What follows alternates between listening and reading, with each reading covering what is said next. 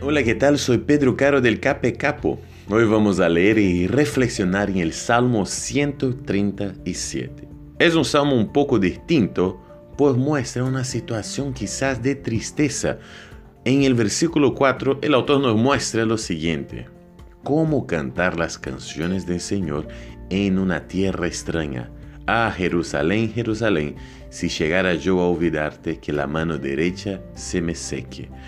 Qué feo es acordarse de algo que fue lindo, pero ahora ya no existe más. Y sí, ese sentimiento de tristeza existe en el corazón del autor pero también es demostrado a lo largo del Salmo que el salmista cree en el poder de Dios para arreglar la situación actual. Y aunque la tristeza es real y tiene un espacio verdadero en nuestras vidas, la promesa de la salvación que viene de la parte de Dios tiene que ser más fuerte que el pasado.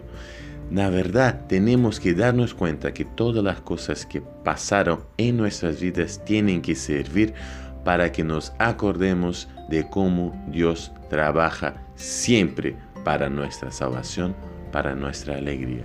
No te olvides de Dios. Dios es amor y quiere lo mejor para cada uno de nosotros. Acordémonos, acordémonos y tengamos siempre esa certeza en nuestras vidas.